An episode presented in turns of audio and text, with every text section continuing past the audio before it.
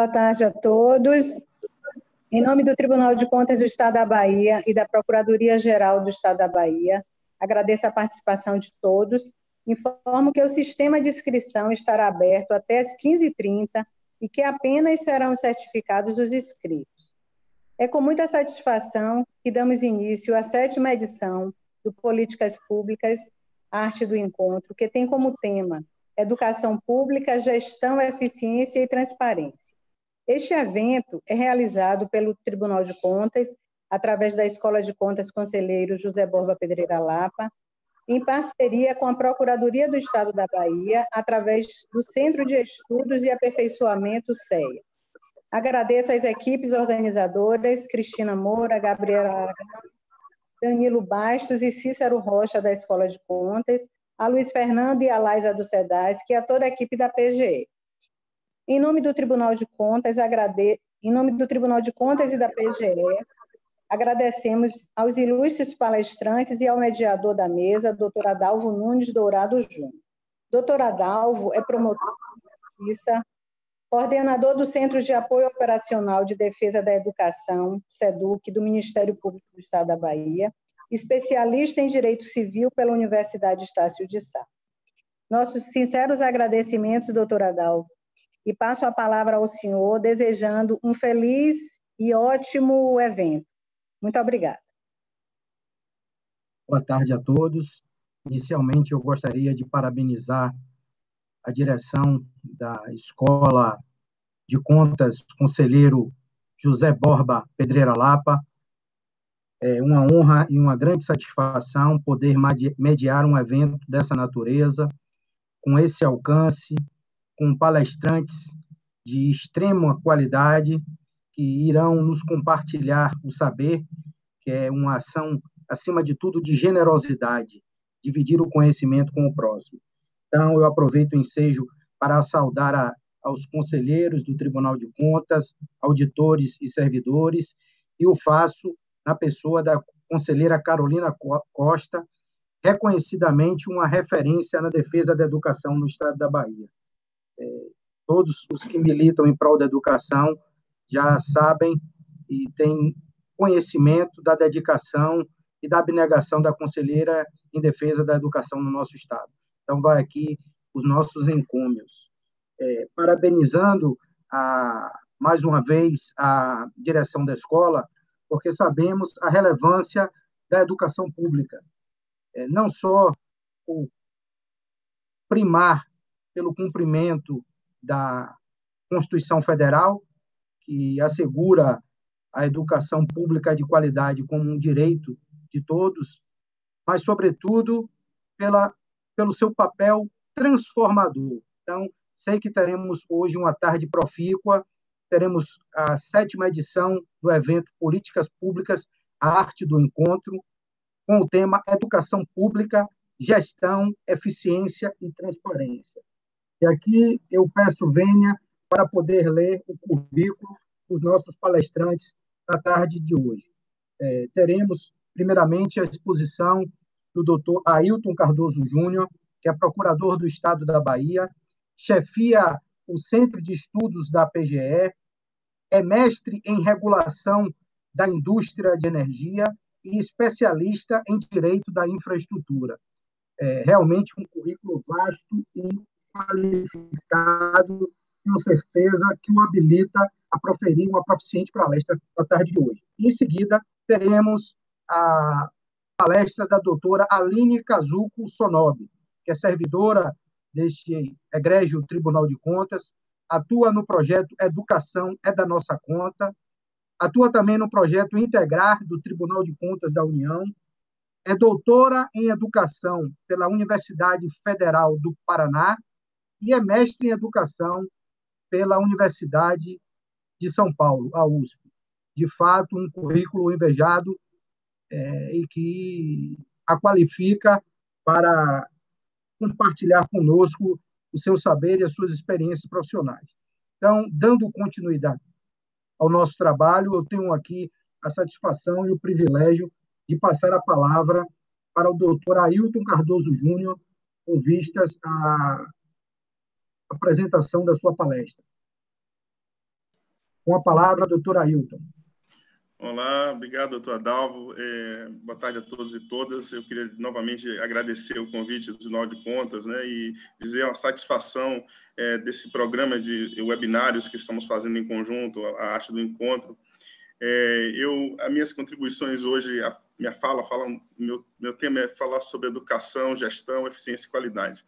E eu, eu queria é, organizar a minha fala em seis eixos principais, principalmente, que eu diria governança e gestão, financiamento, regimes jurídicos, é, o tema da participação social, tecnologia, pedagogias e metodologias. Evidentemente que não é a minha área, a pedagogia, então eu não vou me aprofundar nesse tema, mas eu quis colocar uma perspectiva sistêmica, porque eu acredito que assim nós temos uma grande tradição e excelentes profissionais. A educação brasileira é, é, tem é, luminares no tema da pedagogia, da, das metodologias, é, mas ela isolada ela não resolve o problema da educação, porque a, a, o problema, a questão da educação é um elemento complexo que envolve uma transversalidade de saberes e sistemas. Não, não, não é possível fazer educação sem pensar a, qualidade da governança, da perspectiva de o exercício das competências de cada instituição, das instituições. Nós temos uma, uma federação complexa, né, uma república complexa, com vários níveis de decisão, federal, estadual, municipal, e construção de acordos de governança para que a gente estabeleça essas competências de forma articulada, é, dialogada, pensando efetivamente o impacto na ação da gestão pública na educação, também um elemento central para esse processo, como é também o tema do financiamento. Né? Nós sabemos que nós temos é um subfinanciamento da educação, apesar dos avanços que tivemos é, e retrocessos também, mas, de fato, comparativamente, o Brasil ainda investe muito pouco é, per capita na educação, é, comparativamente a outras economias da, do meus mesmo tamanho. A doutora Aline é um especialista nesse tema, vai falar muito melhor sobre, sobre esse tema do que eu. Mas, de fato, a gente não, não adianta também pensar que vamos resolver o tema da educação apenas aperfeiçoando a gestão, se a gente também não faz alocação de, de, de recursos suficientes para a gente ampliar a qualidade né, da educação. É, também um elemento que, de certa forma, às vezes é um pouco é, esquecido, e eu queria dar um pouco a tônica na minha fala de hoje, até porque é o meu âmbito de atuação, é, que diz respeito aos regimes jurídicos né, da gestão pública e como isso impacta uma perspectiva de fazer uma educação de qualidade, é, quais são os entraves que a gente tem historicamente nessas questões desses instrumentos da gestão, como nós sabemos, é, é, a gente só pode fazer da administração pública, é o que está expressamente permitido na lei, e, evidentemente, os regimes é, de execução da política pública, a, a, às vezes, a, a, densidade desses regimes também, é, e por um lado, traz ganhos do ponto de vista de controle, mas, às vezes, também é, impacta um pouco no processo de eficiência. Então, escolher instrumentos jurídicos adequados né, para a construção da política de educação, seja é, no, desde o planejamento, na execução, na descentralização, na gestão de cada unidade, é, de cada escola, é fundamental que a gente se debruce um pouco sobre o papel do direito nessa construção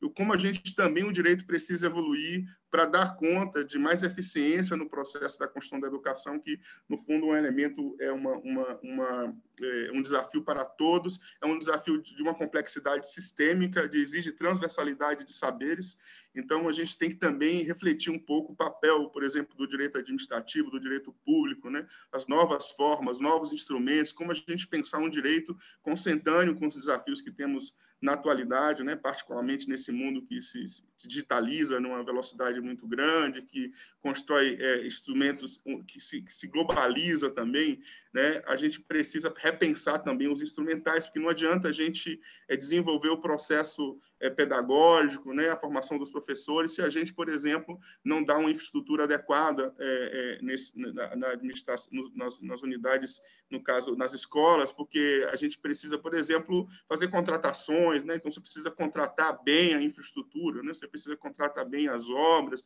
a manutenção da infraestrutura, você precisa pensar instrumentos também da gestão de pessoas no Estado, né, os temas relacionados à avaliação de desempenho, monitoramento e avaliação. Então, tem uma série de elementos que efetivamente é, é, o direito precisa se debruçar, porque ele, ele exige, ele existe para fazer efetivamente desenvolvimento social, ele não exige, existe por si mesmo. Né? Então, a gente precisa pensar esses aspectos. Eu queria concentrar um pouco minha fala de hoje nessa contribuição muito voltada a essas questões dos regimes jurídicos. E também, evidentemente, aí o tema da tecnologia e da participação social. Né? A gente também tem que ter clareza que a responsabilidade de fazer uma educação de qualidade não é só do Estado, ela exige uma participação direta das famílias e da sociedade, de um modo geral, seja a partir do controle social, né?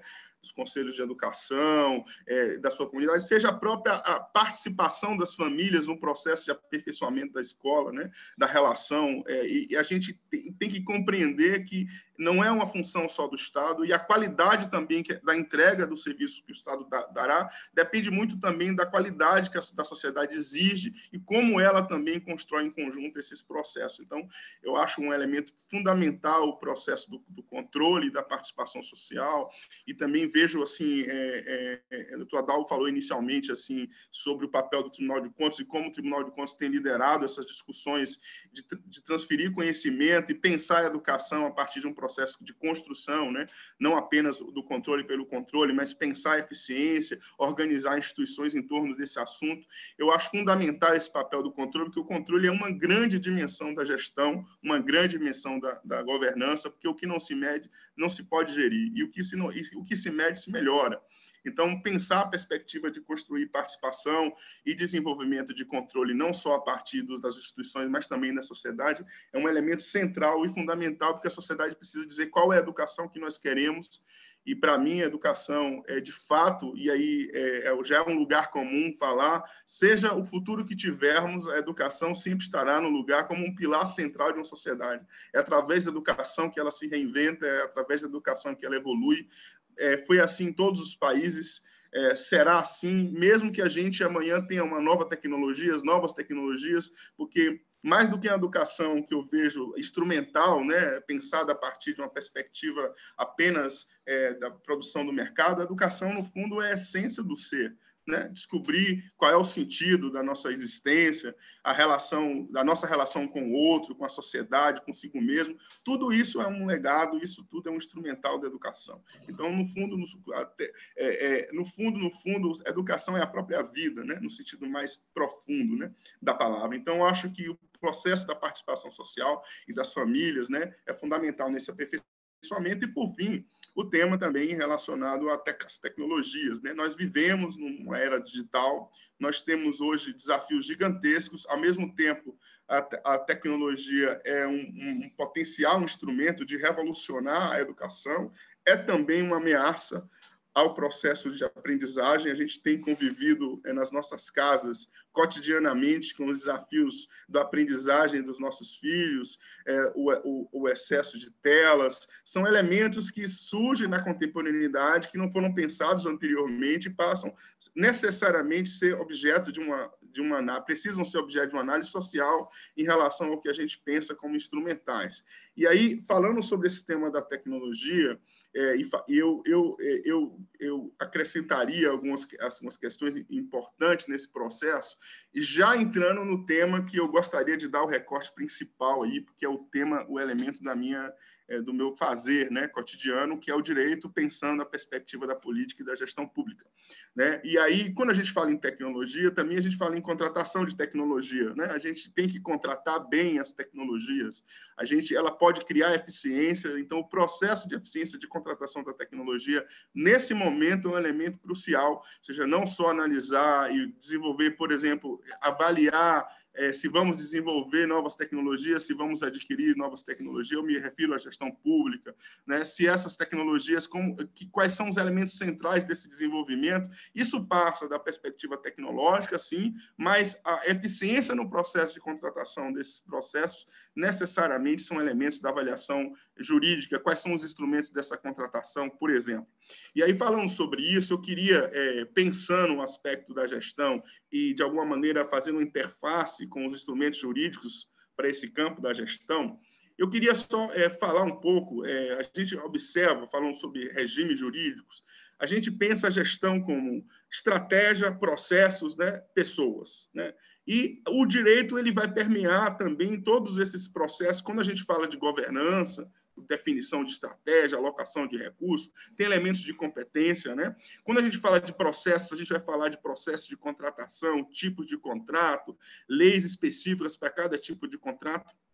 E eu destacaria né, é, o elemento pessoas, principalmente. Né? Quando a gente fala em educação, como a gente, quando a gente fala em saúde, em gestão pública, de um modo geral, né, as tecnologias são importantes, são, né? É, mas o que faz a educação são as pessoas, né? é de pessoa para pessoa. Então, a qualidade da educação ela demanda uma qualidade do, do, servidor público, do desenvolvimento desse servidor público em prol de um elemento de desenvolvimento dessa qualidade. E aí, no sentido, o gestor público que trabalha no planejamento, na Secretaria de Planejamento, o servidor público que trabalha na Procuradoria, na Advocacia Pública, pensando as contratações, o servidor público que está trabalhando no controle, que o aperfeiçoamento do sistema depende desse elemento de aperfeiçoamento do trabalho das pessoas, e principalmente, evidentemente, dos professores, né? Os educadores que fazem o seu saber, o seu fazer e é, atuam cotidianamente na construção de uma educação de qualidade. E aí é, é, é, interessante que a gente fala da crise da educação há décadas, né? E a gente sempre fica se perguntando por que a gente não consegue efetivamente avançar numa educação de qualidade eu acho que é, a gente precisa pensar quais são esses gargalos históricos que estão pautados esses elementos, mas também sem desconsiderar que nós tivemos avanços né, nos últimos anos. E esses avanços, a gente conseguiu universalizar a educação com muita clareza, fazer muitos investimentos, criar universidades, e o desafio da qualidade, à medida que você universaliza, né, com todos os retrocessos, idas e vindas, porque a democracia é um processo, não é um processo linear, um processo de. Mas o Brasil é uma democracia muito recente, então a gente precisa também, é, de alguma maneira, celebrar o que o sistema conseguiu fazer até nesse momento, com todas as instabilidades é, políticas que o nosso país enfrenta, né, com todas as dificuldades, eu acho que os trabalhadores da educação do Brasil, né, de um modo geral, da Bahia, eles fizeram muito até agora também. Agora a gente se pergunta, evidentemente, quando a gente fala de qualidade, quando a gente fala de acesso, a gente tem outros tantos desafios, principalmente numa sociedade tão desigual como a nossa, né? Então, pensar uma sociedade é, mais é, justa, por exemplo, a gente precisa necessariamente falar de uma educação de qualidade e ela necessariamente pauta a perspectiva da educação pública, né? uma educação pública de qualidade. Quando a gente é, pensa esses elementos, quando eu falo da gestão de, de, de, do jurídico, pensando nas pessoas, a gente tem que pensar aí nesse aspecto como é o nosso regime de gestão do servidor público. Né? Será que ele é adequado aos desafios da contemporaneidade? Eu falo do ponto de vista de é, quais são os incentivos que são construídos, por exemplo, nas carreiras. Né? Será que não é um momento de a gente pensar é, a atualização das carreiras, né, que envolvam uma série de discussões? Né? A gente não tem é, saídas sem uma avaliação coletiva das coisas, mas será que a gente está, de fato, valorizando o processo dos servidores nessa construção? Será que o seu regime jurídico, a relação que o Estado, que o Estado, como falo de um modo geral, não particularmente o Estado da Bahia, na relação que tem com seus servidores, hoje é adequada para essa construção de pertencimento, efetivamente, de, de alguma maneira, é, a gente conseguir avançar nessas discussões da eficiência, da qualidade da gestão? É uma pergunta. Porque isso, evidentemente, quando a gente fala de regime jurídico da gestão de pessoas, é um regime que é, que é definido pelas legislações. Será que não é o momento de a gente discutir? E eu, particularmente, acho que o momento não é só discutir a questão do gestão do serviço público, no caso da educação, mas, de um modo geral, nós estamos entrando numa nova era digital e essas discussões é, que são importantes a gente travar, é, é, entender o papel do servidor público nessa construção de é, gestão pública de qualidade em todas as suas dimensões e particularmente na educação. Né? Então, acho importante a gente pensar essa dimensão jurídica. O segundo elemento, lógico, não é só uma dimensão jurídica, uma dimensão política, né, social, mas a, a, a, decisões políticas se transformam em efetividade a partir de regimes de qualidade que são plasmados em novas legislações.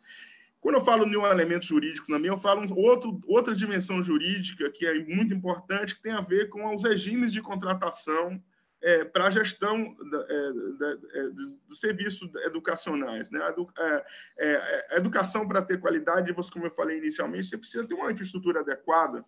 Né? Então, a gente tem que se perguntar quais são as formas de contratação adequadas. A gente não tem tantos, mas a gente tem, pode ser criativo nessas discussões. Então, a gente não deve, por exemplo, ter tabu de discutir instrumentos relacionados à gestão da infraestrutura escolar, por exemplo. Eu diria, é, o que qual é o papel das parcerias público-privadas, por exemplo, na, na, na, construção e manutenção das unidades? A gente tem que separar o que, que é, é, é, é evidentemente um trabalho na atividade finalística, pedagógica, na sala de aula, mas também todos aqueles outros elementos que precisam existir para aquele, para aquele processo ensino-aprendizagem aconteça com qualidade. Então, para uma escola funcionar, você tem um emaranhado de, de, de, tipos de contrato, como se contrata a tecnologia, como se contrata a manutenção da escola. Então, a parte de licitações e contratos e as formas de contratação, elas são fundamentais. E a gente precisa é, entender, quando a gente pensa o sistema, será que nós estamos usando adequadamente os instrumentos é, apropriados para contratar efetivamente esses serviços? Porque o que acontece às vezes também, que você às vezes tem uma grande é, é processo é, é, bons professores, mas eles, entre o elemento teórico do conhecimento dele, a realidade prática que ele vive, às vezes ele não consegue nem aplicar o seu saber é, é, é suficientemente, não por uma deficiência da, do seu processo de formação, da própria sua qualidade, mas sim de um, de um emaranhado de no, outros elementos que não estão na governança dele. Né?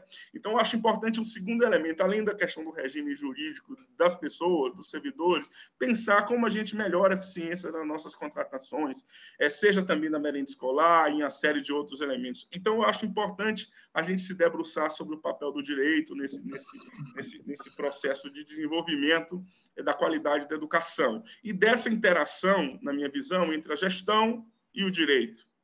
Como a gente como podemos fazer esse diálogo e com a política pública?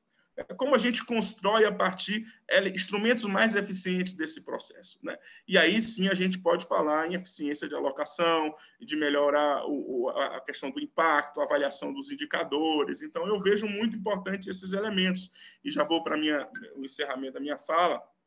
Eu vejo primeiro que a gente não pode, não vai, não consegue pensar a melhoria do, da, do processo de educação, da educação, da qualidade da gestão, sem ter uma visão transversal e sistêmica. Então, a solução passa, ou de alguma maneira, os desafios necessariamente precisarão é, é, de uma interdependência entre vários saberes, né? da pedagogia, da economia e finanças, do direito, né? da gestão. Então, a gente precisa efetivamente compreender que a gente precisa dialogar para construir soluções para esses problemas. E para que a gente faça essa solução, precisa ter um diálogo. Então, quando a gente fala em diálogo, a gente fala de governança. Então, por exemplo, é, efetivamente esses eventos, esses encontros que a gente está tendo, essa aproximação desse diálogo institucional entre a advocacia pública e o controle externo, o Tribunal de Contas e o Ministério Público, né, que está aqui, que o doutor Adalvo representando tão bem, com um trabalho brilhante que faz o Ministério Público no tema da educação também, a gente precisa aprofundar essas questões, vocacionando, analisando os problemas e o que a gente pode aportar com as nossas instituições, com o nosso conhecimento, para solucionar esses entraves à melhoria da eficiência. São essas questões que a gente precisa refletir. Não há solução se não for pensada de forma integrada, e eu acho que quando a última, o evento que nós falamos, o território nos une, né? a Bahia nos une, e também a causa nos une. A gente sabe que não há outro caminho para o desenvolvimento de nenhum território sem educação. Então, eu fico é, eu, essa é a minha fala inicial para essas contribuições tá, no nosso evento de hoje. Eu queria agradecer é, imensamente a oportunidade de estar aqui para que a gente possa é, trazer algumas reflexões aqui no debate que se seguirá. Muito obrigado, é, doutor Adivaldo é, e doutora Aline.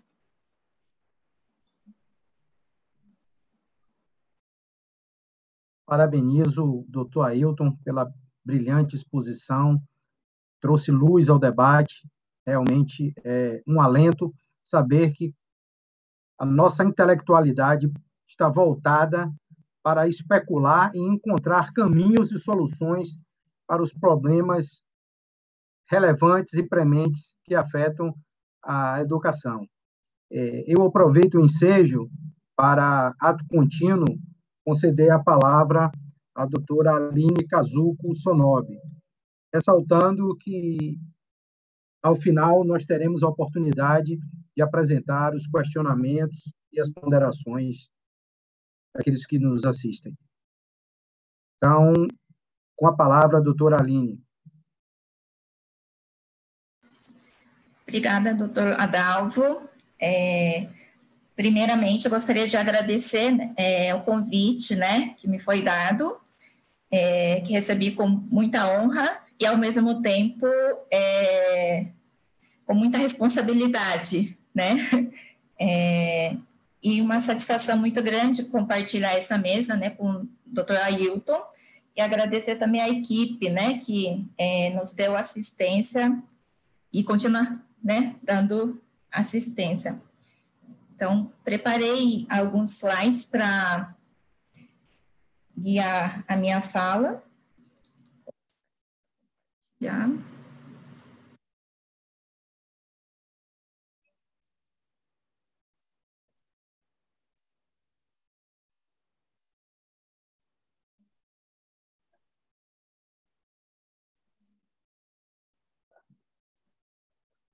Está conseguindo visualizar o slide?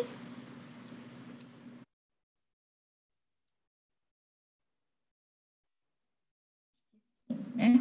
Não estou conseguindo ver vocês. Bom, então vou iniciar minha fala.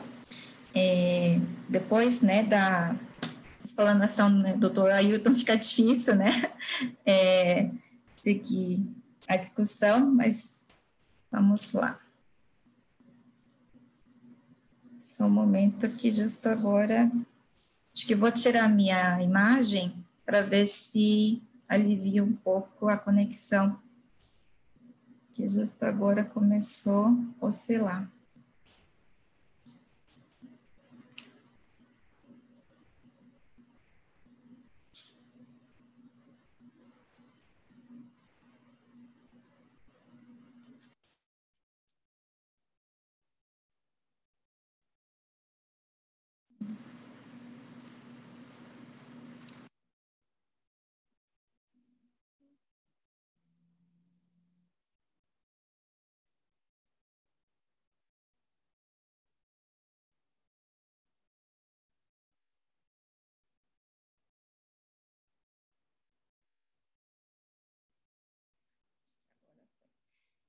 Desculpe pelo problema técnico aqui.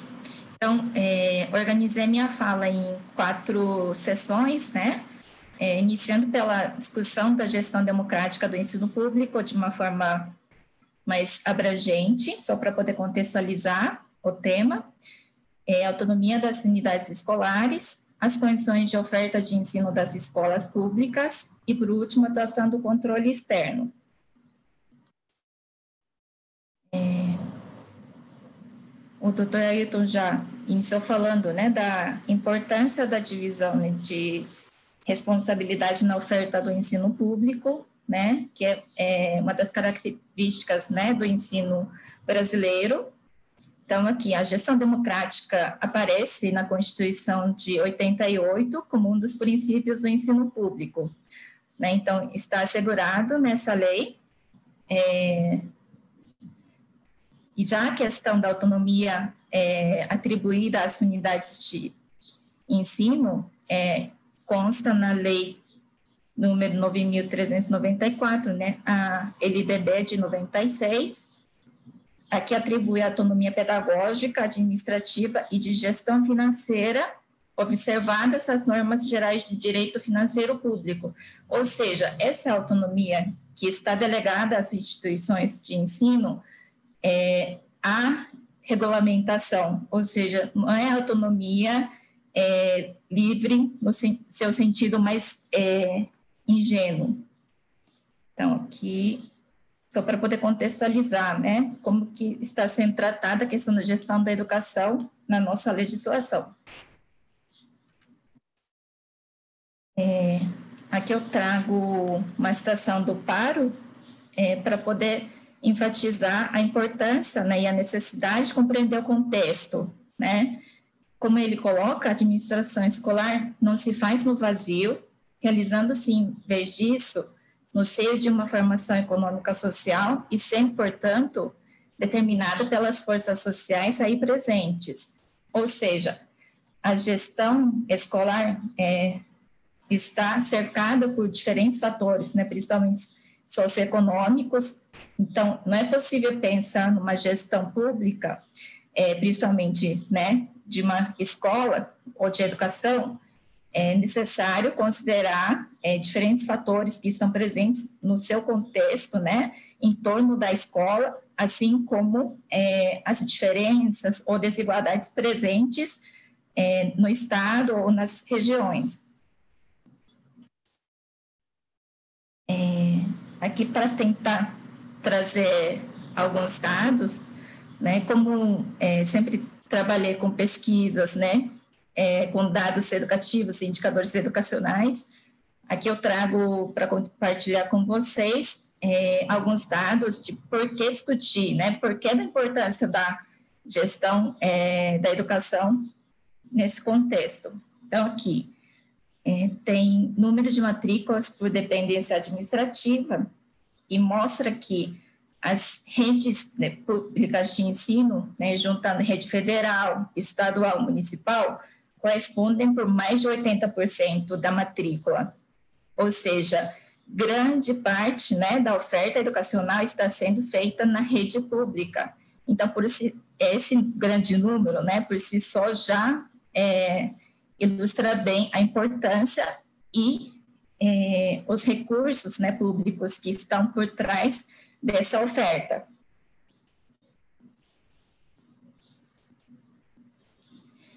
É, aqui no slide anterior é, consta o número de matrículas presentes, né, em 2019. Já aqui é, eu trago taxa de escolarização por cor, raça, idade de grupo.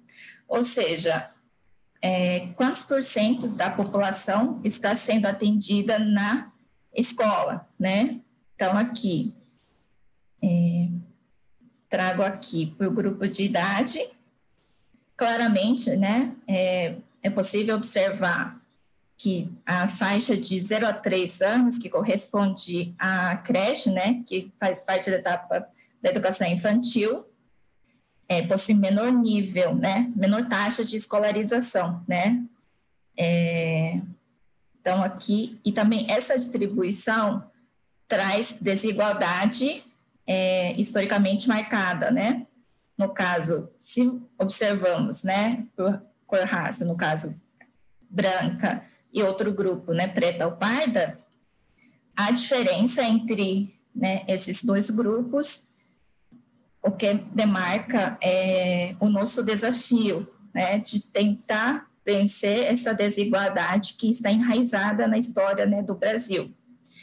E também mostrar né, que a composição da população brasileira em 2019, majoritariamente, era parda ou preta, né?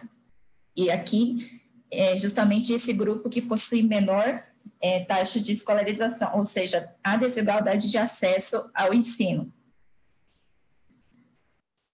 É, essa tabela traz taxa de atendimento por faixa etária e por área da localidade, pois sabemos né, é, que há desigualdade de acesso, inclusive, entre pessoas que é, residem em área urbana e área rural. Aqui chama atenção, né, é, novamente, para essa faixa etária, né, de 0 a 3 anos, que possui menor taxa de atendimento. Ou seja, é, mesmo que né, temos é, grande número de alunos matriculados nas escolas, ainda temos é, grande é, parte da população que está fora desse sistema. É, tentando contextualizar né, o tamanho desse desafio, trago aqui o impacto da emenda constitucional, né, que ampliou a obrigatoriedade do ensino é, agora, né, é, dos 4 aos 17 anos. É, esse estudo, né, foi feito pelo Pinto e Alves em 2011, mas a discussão, é, o cerne da discussão ainda é recente, né, no sentido que ainda não vencemos né, esse desafio de universalizar o ensino né, para todos e todas, inclusive de qualidade. Então, aqui, na época, né, os pesquisadores apontavam que é, para atender a meta estabelecida por essa emenda constitucional, era necessário matricular quase 4 milhões de novos alunos na rede. Ou seja, ainda precisava incluir todos esses é, estudantes, crianças, é, jovens, né, que estavam fora do sistema e que sem a, a devida, sem a ampliação do recurso, né, teria uma redução do recurso disponibilizado por aluno. No caso, é, se for atender o patamar, né, precisaria investir naquela época quase 8, 8 bilhões. Então, é, o sistema educacional né, é, público, de fato, é um sistema que custa caro, ainda mais se pensarmos né, na inclusão de todos aqueles que estão fora e que precisam é, ser incluídos. Então, colocado aqui é, o tamanho do desafio, compartilho aqui as condições de oferta. Por quê? É, bem como o Paro enfatizou, né, a necessidade de conhecer o contexto, né, a necessidade de conhecer o chão da escola, né, é, nas palavras do, do autor. Então, é necessário conhecer quem é, está dentro da escola, quem está fora da escola e que condições temos, né, é, ofertadas é, para esses alunos que estão dentro do sistema escolar. Então, aqui, inicio né, pela questão do saneamento básico, elenquei fornecimento de água, fornecimento de energia e esgoto sanitário, né, que são é, três elementos né, básicos que precisam ter. Aqui no caso, eu trago os dados para a educação básica. Observa-se que há é, percentual significativo de escolas sem é, esses elementos né, de saneamento básico. Esse dado é para o Brasil, né? Então, das quase 140 mil escolas públicas é, que estavam em funcionamento em 2019, 7% não possuíam esgoto sanitário, 3% não possuíam fornecimento de energia e quase 3% não tinha fornecimento de água. Né? Aqui eu destaquei, trouxe os dados de, né, do Acre, que tinha é, seu dado mais baixo, vamos dizer assim, mais gritante, né? Então, enquanto no Brasil todo, né, havia 97%, né, das escolas tinham fornecimento de energia, isso representava apenas 92, é, 62, desculpe, 62% das escolas em, no Acre. Idem, né, para outros elementos, né, como fornecimento de água, que gerava em torno de 72%, esgoto sanitário 52%. Essa realidade é, né, que foi do ano passado, é, é bastante crítico, no sentido principalmente, né, se considerarmos a atual situação de pandemia, né, é, na qual né, estamos pensando nos planos de retomada das aulas presenciais. No entanto, é, tendo essa realidade, né, essas condições né, de saneamento básico nas escolas, é necessário é, pensar como será essa retomada. É, inclusive, para poder melhorar, garantir o básico, né, para os estudantes que estão matriculados nessas instituições. Já nesse slide trago os dados de infraestrutura, né, elenquei alguns elementos, né, que constam no, no CAC, né, no curso Aluno Qualidade, como é, insumos é, básicos né, necessários que precisam estar presentes nas escolas, né, que então trago essa, nessa tabela é, os dados da, do ensino fundamental nos iniciais, é, aqui trouxe apenas né, as redes públicas né, para poder analisar como está é, distribuída, como está a, a situação né, das condições de oferta entre a rede pública né, pois observamos, né, que a rede federal, né, por ser em menor número, inclusive, é importante observar isso, que ela apresenta melhor índice, né? Então, 100% das escolas federais dos anos iniciais, né, do ensino fundamental, possuem biblioteca ou sala de leitura, enquanto apenas, né, cerca de 40% das escolas municipais possuem essa infraestrutura, esse insumo. Então, é possível observar essa desigualdade né, nas condições de oferta, mesmo dentro da rede pública de ensino.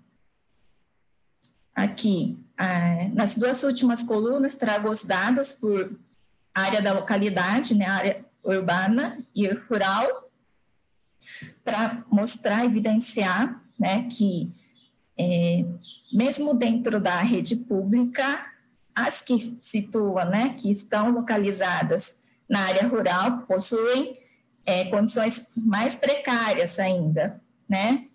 Aqui tem é, relação, é, antecipando um pouquinho a discussão, com o financiamento da educação.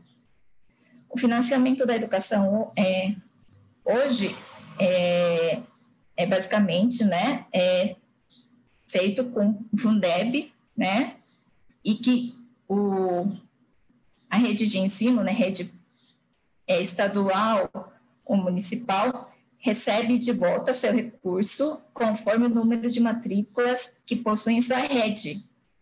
E na, rede, na escola localizada na né, área rural, normalmente tem menos alunos.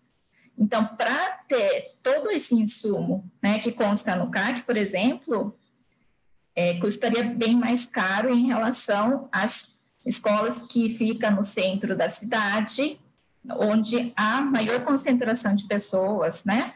Inclusive, é, isso traz diferença na organização, né?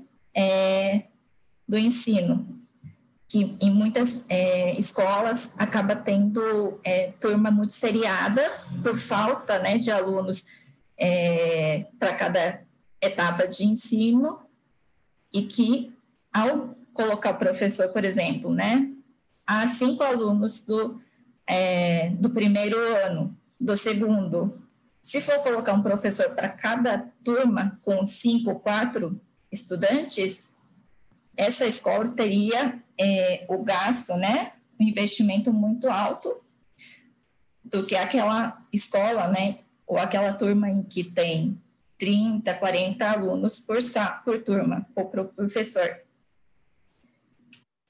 Aqui, é, são os dados né, da infraestrutura do ensino fundamental nos finais.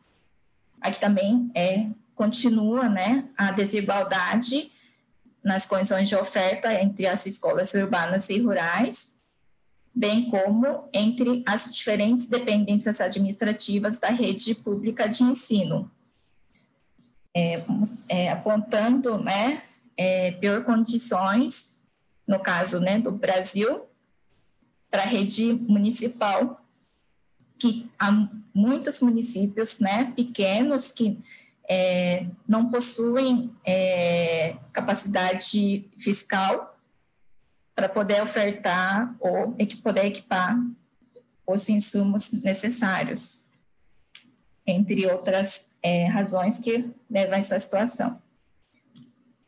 Então, aqui, feita essa explanação né, sobre as reais condições de oferta das escolas públicas de ensino no Brasil, trago é, foco né, na questão da desigualdade de acesso e das condições de oferta, é, nos, nos primeiros slides que eu trouxe, é, apontei a desigualdade de acesso, né? Pois a baixa taxa de atendimento, né, de escolarização na faixa etária de 0 a 3 anos, né, que corresponde à creche, e também nas condições de oferta, né, que são desiguais, mesmo dentro da rede pública de ensino, né, como apontei é, anteriormente. Então, aqui, é, juntamente com essa reflexão, é, trago a Constituição Federal, a nossa lei maior, é, no sentido, né, de que o que está assegurado na lei, né? Então, no artigo 206, é, estabelece que o ensino deve ser ministrado, né, com base na igualdade de condições para o acesso e permanência na escola, é, inclusive na garantia de padrão de qualidade. Então, aqui, é, pensando né, a qualidade, ou seja, então, não basta ofertar um ensino com mesmas condições, né, condições iguais, essa, é, esse ensino precisa ter um padrão de qualidade mínimo. No caso, aqui eu trago o custo aluno qualidade, né? inclusive constem é, algumas estratégias né, da Meta 20, do PNE 2014 e 2024, o que aponta, inclusive, o, o que aumenta, inclusive, o desafio né, colocado na rede pública de ensino.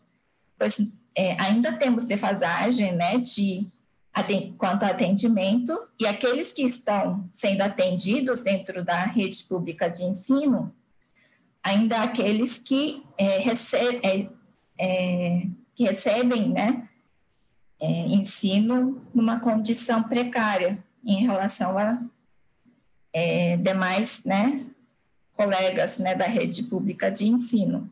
Então, aqui para salientar a importância né, dessa discussão, né, qual o padrão de qualidade, né? Nós já temos essa referência e precisamos, né, é, avançar para a implementação, né, desse padrão de qualidade.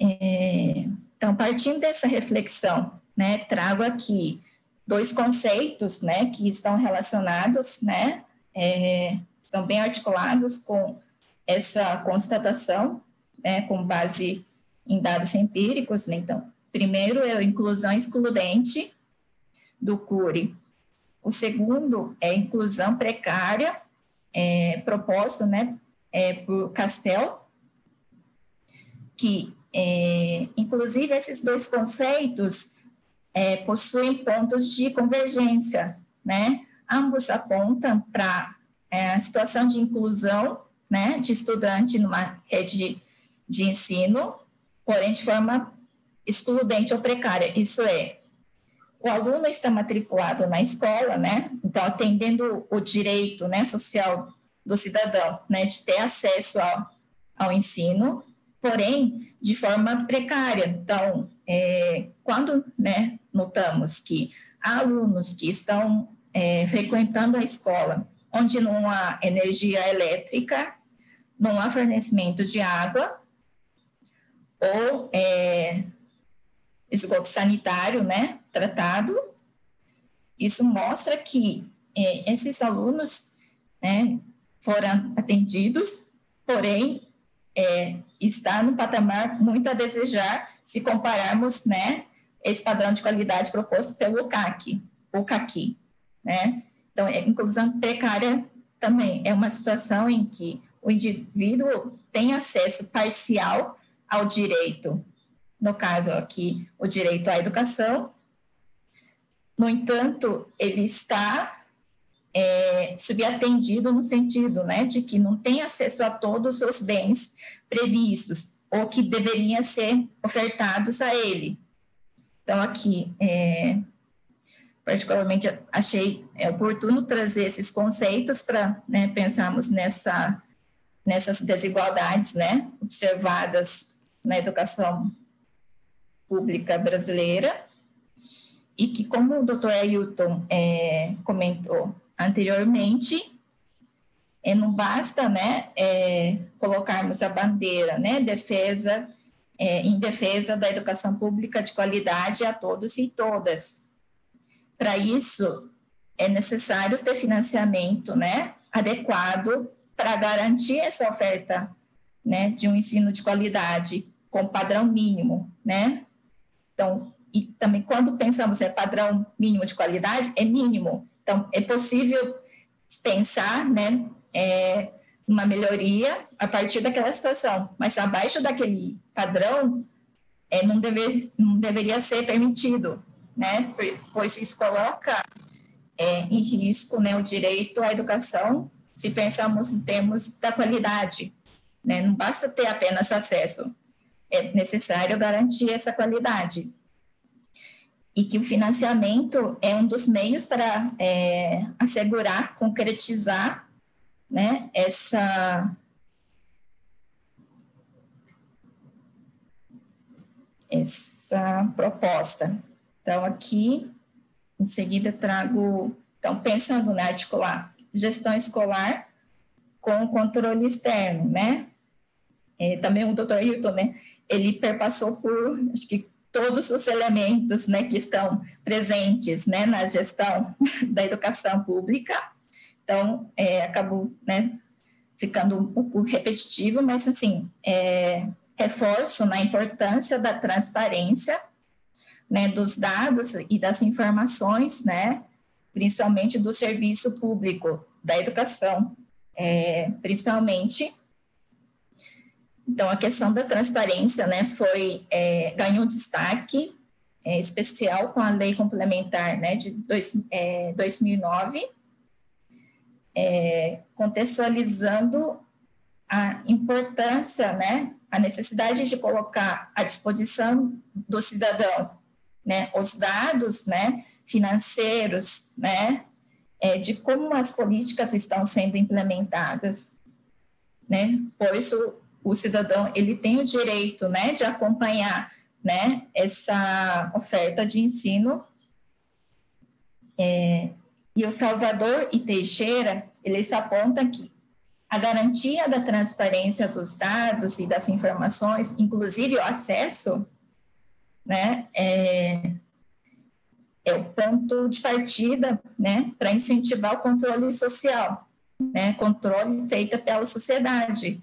É, pois, diferentemente, né, do, dos profissionais que atuam no controle externo, que têm acesso específico, né, aos dados, a sociedade, né, os cidadãos de forma geral, é, não possu, às vezes não possuem esse acesso especial concedido, né, é, tendo em vista a objetivo de fiscalização.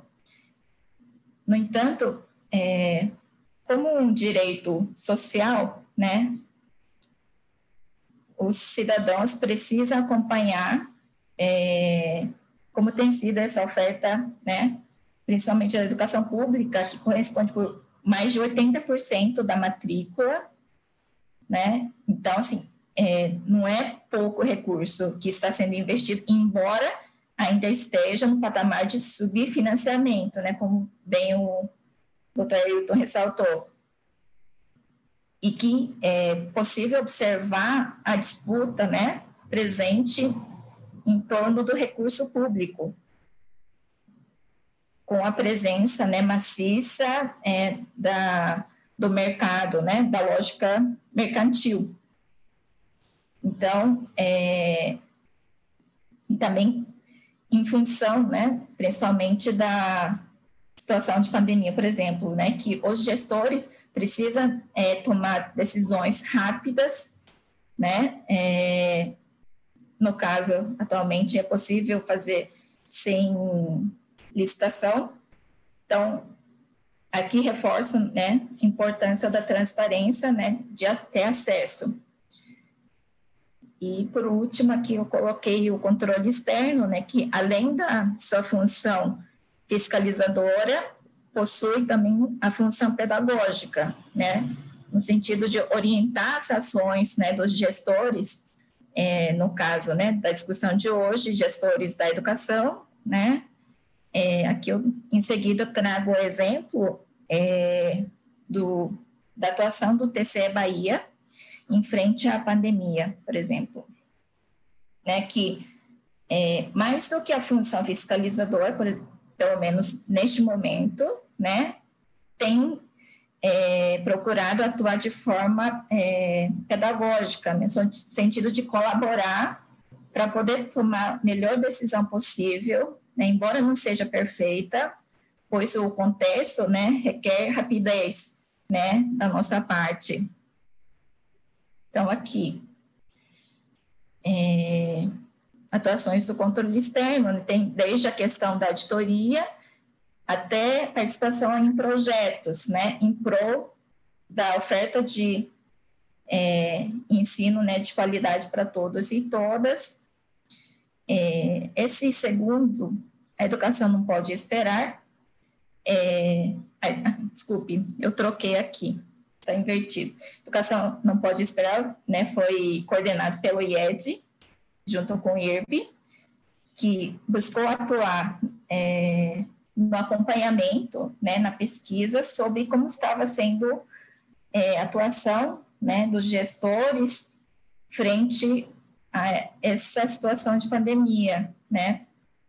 Como os alunos estavam sendo atendidos, né, ou deixando de ser atendidos, o que estava acontecendo naquele né, contexto. Então, junto com é, IED IRB, né, vários TCs participaram, inclusive o TCE Bahia é, participou né, desse projeto para poder é, coletar informações né, sobre atuação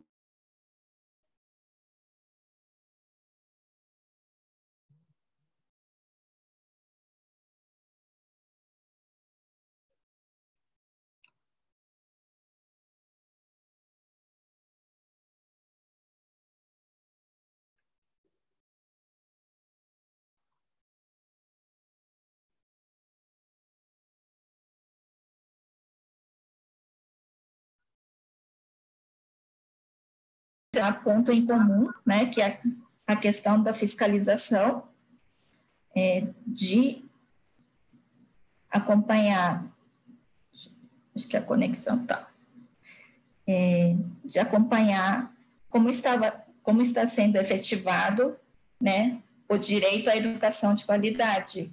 Então, aqui reforço na importância da atuação do controle externo, por exemplo, Programa Nacional de Transporte Escolar, né, o TCE Bahia realizou uma auditoria ano passado sobre esse programa né, federal, que apontou é, algumas, irregulari, é, algumas irregularidades e necessidade de melhoria em prol né, da oferta de qualidade de ensino, né, aqueles que utilizam esse transporte para poder chegar na escola. Então, aqui fica evidente a importância né, da atuação do controle externo. Então, acho que é isso. E fico à disposição para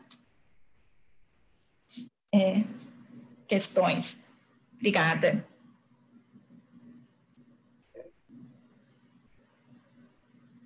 Eu parabenizo a doutora Aline pela brilhante exposição, bem didática, e que nos produziu algumas inquietações, reflexões, gostaríamos de compartilhar com os nossos palestrantes.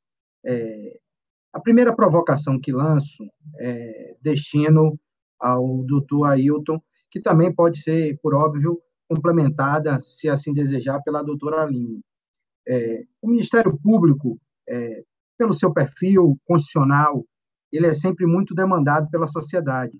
Então, nesse cenário de pandemia, que atingiu a, todo o globo terrestre, né, que nos impôs uma série de restrições e perdas, alguns temas se tornaram recorrentes e se apresentam relevantes no nosso entendimento. Então, eu gostaria aqui de indagar ao doutor Ailton, eh, nós, inclusive, do, do SEDUC, nós produzimos é, informações técnicas e compartilhamos com os promotores da atividade FIM, para que eles possam é, respeitada a autonomia funcional, né, sem caráter vinculativo, dar subsídios né, nas, nas, seus respectivos procedimentos administrativos de acompanhamento de políticas públicas. Pois bem, é, eu observei atentamente a fala do doutor Ailton e ele tocou um ponto que me parece capital quando tratamos da educação, que é o aspecto humano, né? O professor, de fato, é, é uma peça relevante é, nesse contexto, né, nesse processo de aprendizagem, nesse processo pedagógico. E um tema que nos chamou a atenção diz respeito aos servidores com regime especial é, de direito administrativo, os REDAS, né, chamados REDAS. Então, é, esse tema aí chegou ao nosso conhecimento e nós produzimos uma informação técnica e eu gostaria de, de, de compartilhar com os, com os explanadores essa nossa preocupação. Qual o entendimento a respeito, já que alguns municípios, já que alguns municípios suspenderam esses contratos, né? É, qual é o entendimento é, dos, dos nobres palestrantes a respeito dessa temática? Excelente questionamento, doutor Dalvo. Assim, eu, eu, eu falaria sobre duas dimensões, né? E aí sobre esse tema do, do, do, dos contratos REDA, né? essa dimensão é, no sentido humano, na perspectiva da descontinuidade dos contratos, mas eu queria falar, entender, a gente refletir um pouco sobre o tema dos contratos, esses contratos temporários dentro do sistema da gestão da educação, que são presentes não só na educação, mas também na, na área da saúde, né, em vários campos. Né. E aí, para a gente entender esse, esse elemento, a gente tem que compreender um pouco o modelo do Estado brasileiro, quer dizer, o que, que o Estado brasileiro tem feito na perspectiva da gestão do seu serviço, do do serviço público, né?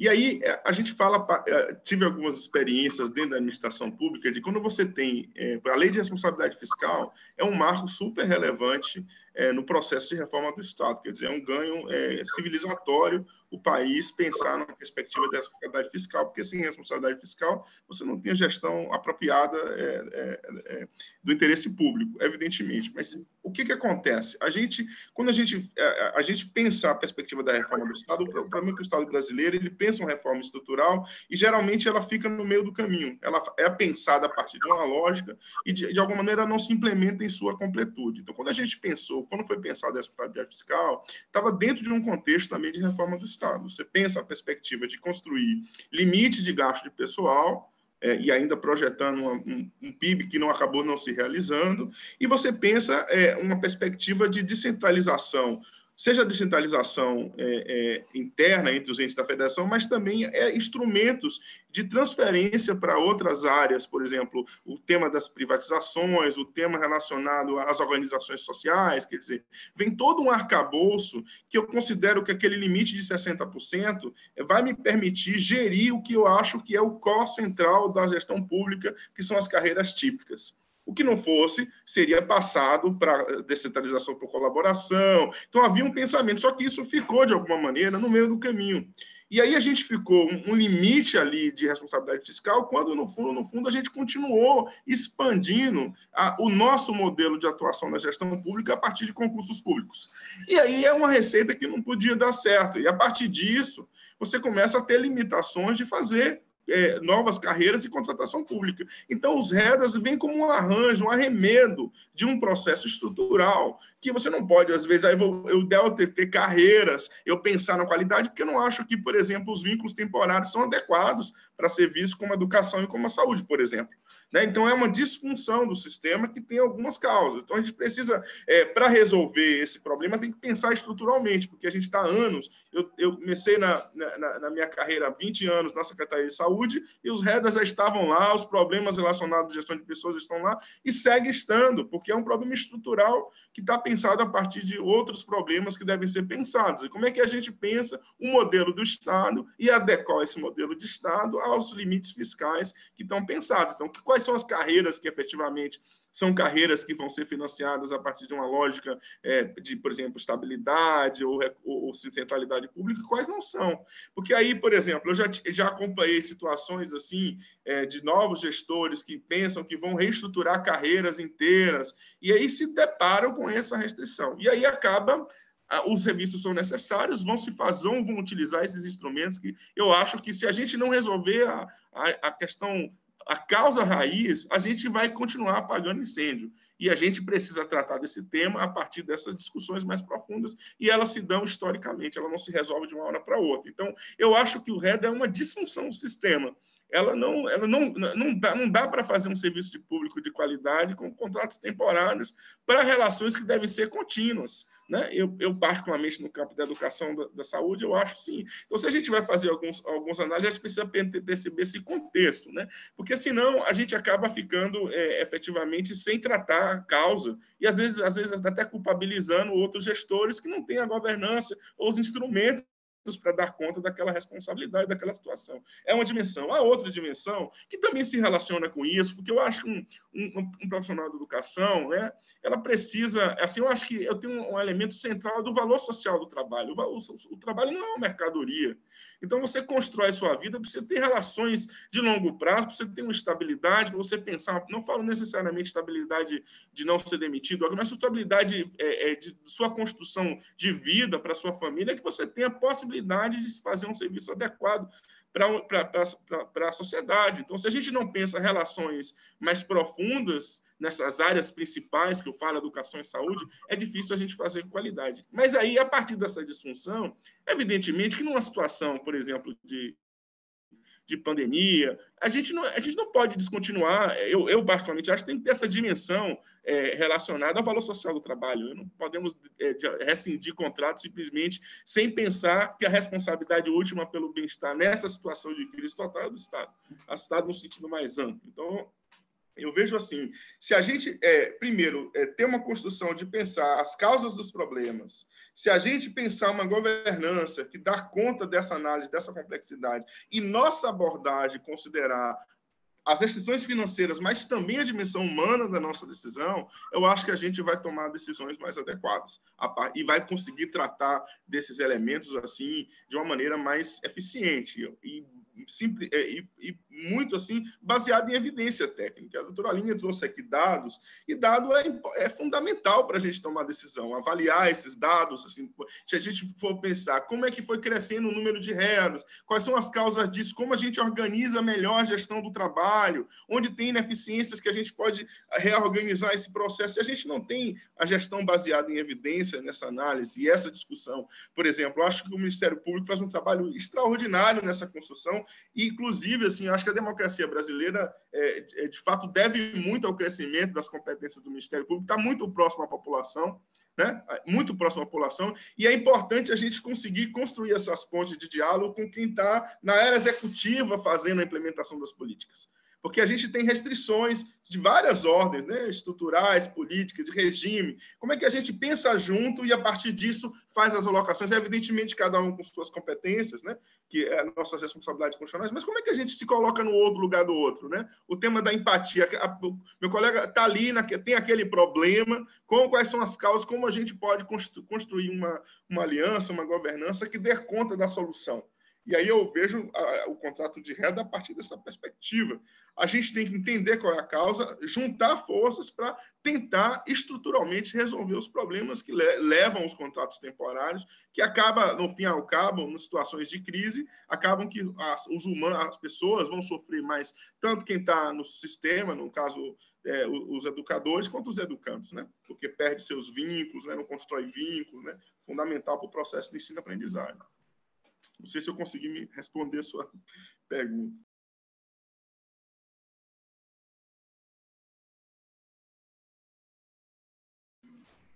Dalva, seu microfone está desligado.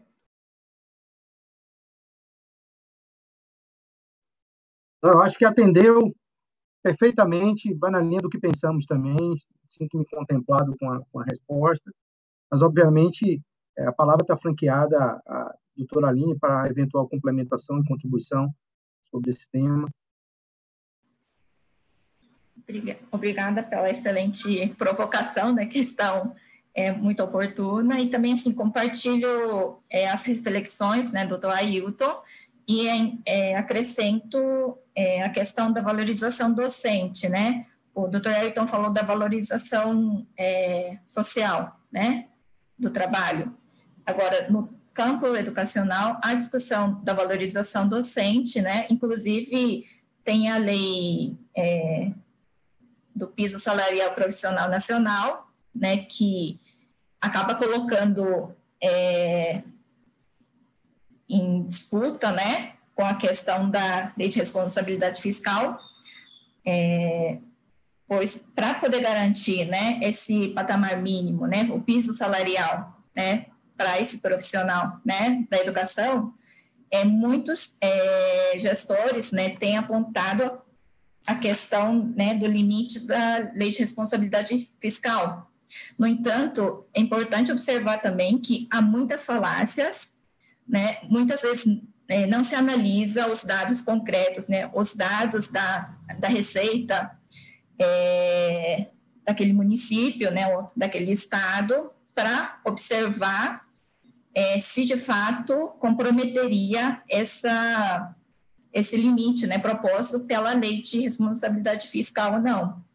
Então, há, por exemplo, dissertação né, da, lá no Paraná, que é, o estudante né, fez é, especificamente essa análise, tentando problematizar e identificou que os municípios né, analisados por ele havia, ainda havia folga, né, folga no sentido né, de que era possível melhor, melhorar condições né, salariais, né, remuneratórias, sem comprometer LRF.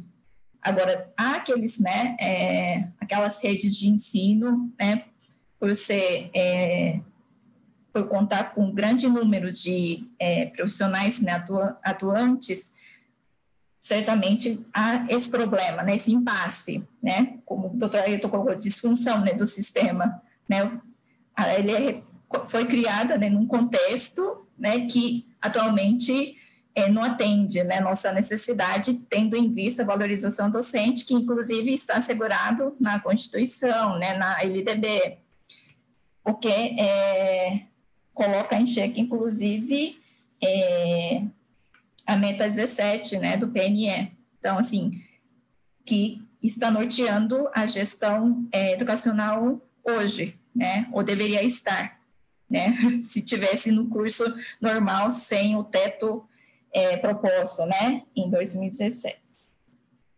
Então, há essa questão da valorização docente, a questão do piso, e também, assim, é, por exemplo, trago o exemplo né, da rede estadual de São Paulo, né, que conta com cerca de 50% dos professores temporários.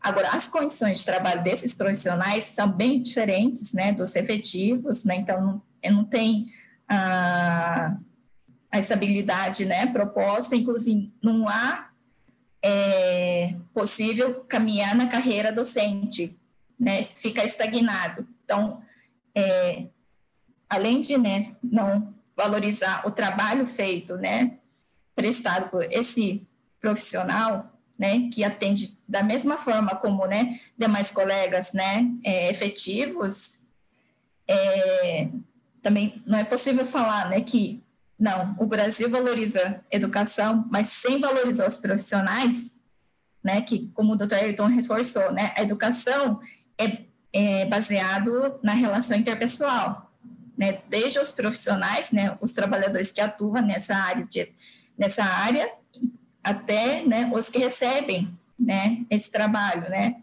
então, é, sem essa construção, né, sem garantir essas condições de trabalho que né, também seria, por outro lado, condições de é, oferta né, para estudantes, é, ficar comprometida, inclusive o pagamento né, dos professores, né, cerca de 60% ou no máximo até 80%, né, é, destinado né, à área de educação, é, para pagamento dos profissionais.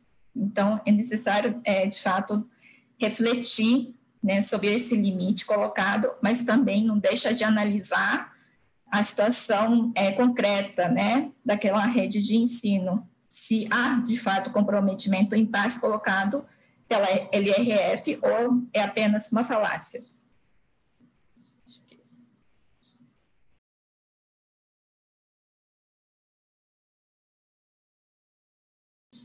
Seu Adalvo, doutor Adalvo, está desligado. É, eu agradeço a contribuição da doutora Aline, é, de fato, trouxe ainda mais luz para o nosso debate, mas gostaria de trazer um outro tema para o cerne do nosso debate, é, que também é, linka com o que já foi dito aqui, mas eu gostaria de explorar um ponto que me parece pertinente e oportuno. É, ambos os, os expositores, de forma muito didática e enfática, trataram da questão do financiamento da educação. Né? É, e também, mais especificamente, até o doutor Ailton falou da questão das, do uso das tecnologias. Nós, é, no âmbito do, do SEDUC, nós produzimos uma informação técnica que trata das atividades pedagógicas não presenciais mediadas ou não por tecnologia. E ao nos deparar com essa problemática, nós observamos que existem fundos é, previstos é, para o provimento dessas demandas de tecnologia, mais especificamente o, o FUST e o PROINFO. E aí eu pergunto aos expositores se nós poderíamos pensar em um modelo de distribuição ou de gestão ou de atendimento dessas demandas é, na linha do programa de dinheiro direto na escola. Se seria uma alternativa, se seria uma solução e como fazer, como implementar. Se seria, talvez, a forma de dar efetividade, porque não se trata apenas de preocuparmos com a fonte de custeio ou com o aumento dos recursos, mas também de uma aplicação proba e transparente dessas divisas. Então, eu pergunto aos expositores se essa seria uma alternativa viável. É, quer, eu, eu falo primeiro, Aline, ou você? É, excelente pergunta, doutor Adalvo. Assim, eu, eu, o desafio agora da tecnologia, né? A gente é, é como se estivesse começando tudo de novo, né? Pensar no, novamente e aí quais são as, os desafios que nós temos agora em relação a esse tema do financiamento é, porque a gente vai precisar reorganizar o processo de, de, de, educação a partir de novos investimentos em tecnologia. E aí, assim, primeira coisa que eu queria, um primeiro recorte que eu queria é, destacar, primeiro, você falando sobre a questão de outros fundos é, associados que pudessem ser, de alguma maneira, a, assim, conectados com essa necessidade. E aí eu acho o seguinte, eu acho fundamental essa transversalidade essa ligação de fontes de financiamento é, em prol de uma determinada política pública. Porque o que é que acontece? Nós temos uma cultura muito de separação em caixinhas, né? Então a gente acaba tendo uma perspectiva de não compreender que existem vários financiamentos que são descentralizados que podem ser coordenados em prol de uma determinada política pública. E particularmente aí no campo do financiamento à inovação, ciência e tecnologia, nós temos uma série de potencialidades de financiamento do MCTIC, do, no, dos fundos setoriais da inovação, os fundos têm todo uma, um sistema nacional de inovação também que pauta essa perspectiva de você financiar a, os aspectos da tecnologia ou de construção de novas tecnologias. Isso dialoga com o tema das compras governamentais, as compras de inovação, que envolve a perspectiva de você construir também é, capacidade no próprio território. Por exemplo, nós temos aqui um grande departamento na UNEB que produz é, tecnologia para educação, assim, que é respeitado nacionalmente, com muita produção de professores. A, a, gente se pergunta como é que a gente, a gente pensa só que financiamento é apenas recurso do tesouro, mas nós temos recursos, às vezes, que podem ser alocados, às vezes acha que é só recurso financeiro, e não é só recurso financeiro. Nós vivemos na era do conhecimento e, efetivamente, nós temos eu que diria ativos, né, particularmente nas universidades no territórios, que pode ajudar a gente melhorar a perspectiva do financiamento, aí não a partir apenas de pensando nessa questão do, financiamento financeiro. É, mas no caso em particular aí dos fundos, eu acho fundamental, eu vejo assim, acho que deve, a gente deve ir busca de novos fundos e novas fontes de financiamento, que não apenas os financiamentos do campo da educação, a gente pensar em outras fontes que possam ser alocadas ah, no propósito do desenvolvimento disso. E eu acredito muito, você fala da questão da descentralização, eu acredito que a gente estamos, nós estamos na era da descentralização e autonomia. Eu vejo que a descentralização é o caminho e autonomia para as escolas, para a direção das escolas, para poder definir ali, a partir, evidentemente, de diretrizes macro, quais são as realidades e as necessidades daquela, daquele, daquela, daquele, daquela comunidade e quais são as tecnologias mais adequadas. Eu acredito que é mais eficiente esse processo.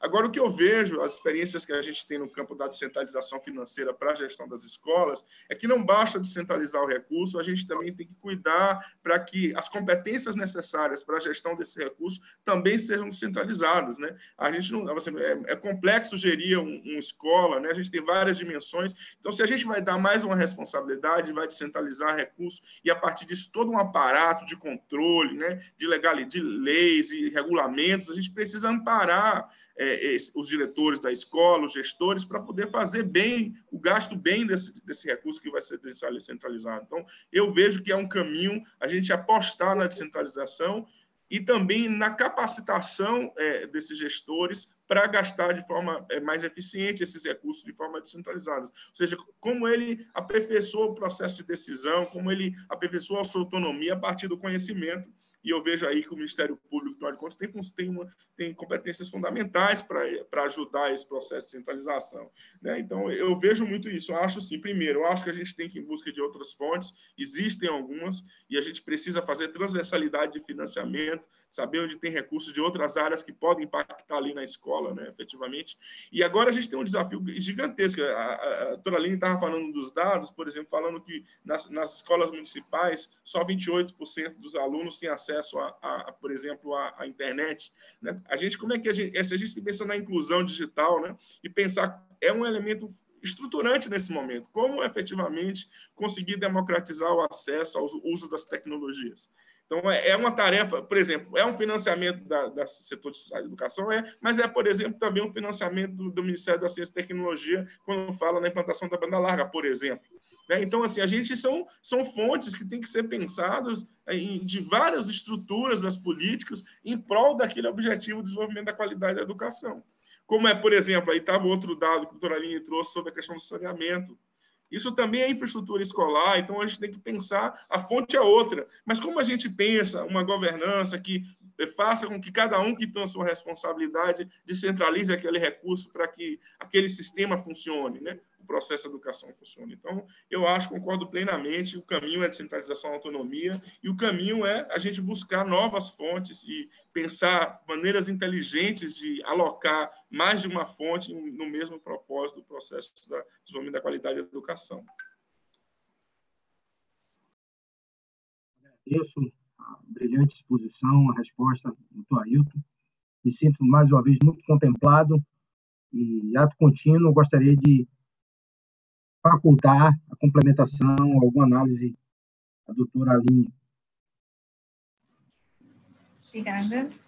É, realmente, mais uma vez, né, outra questão é, oportuna e é, importante.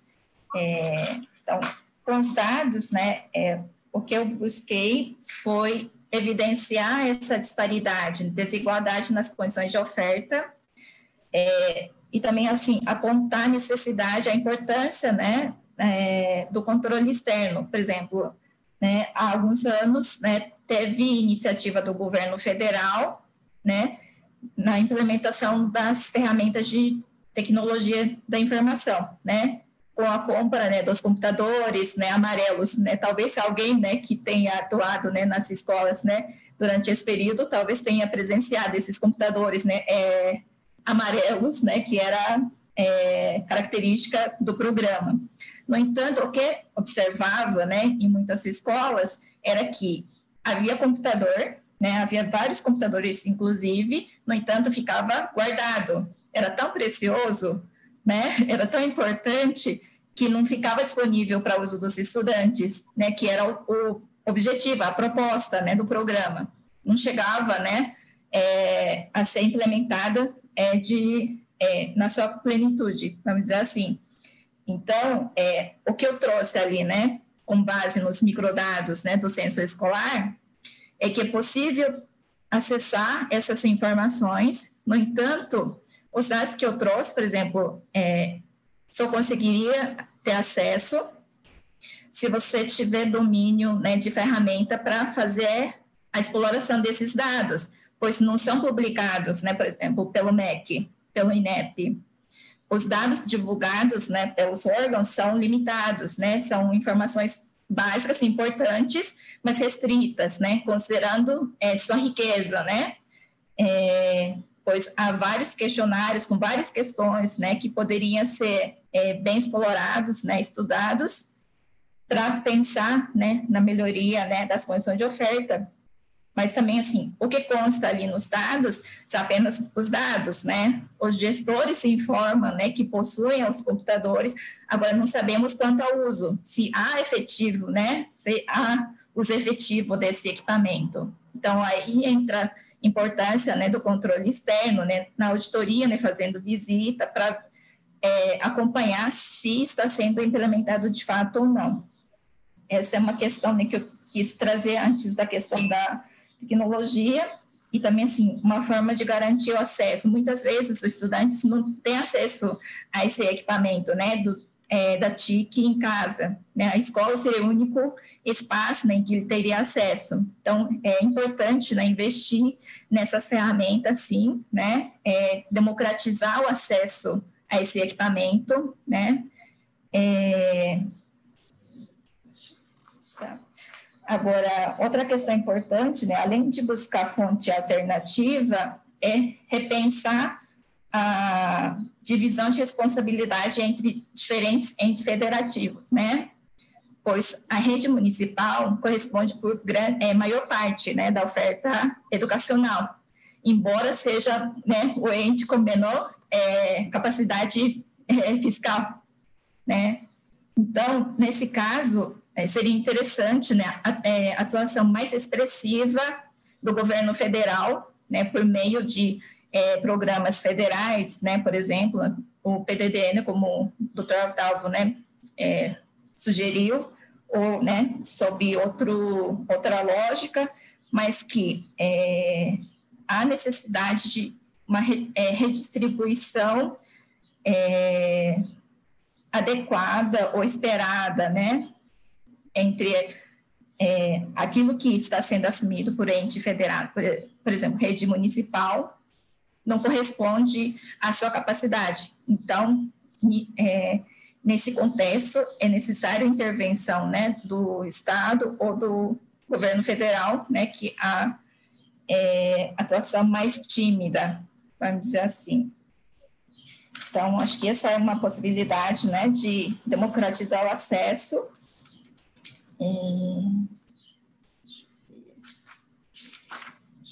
essa questão que eu queria colocar.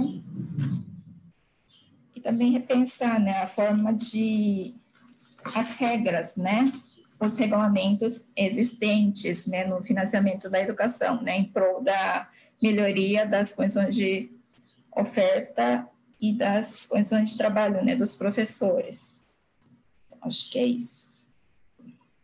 Eu agradeço mais uma vez a doutora Aline e informo aqui que temos duas perguntas dos que estão nos acompanhando.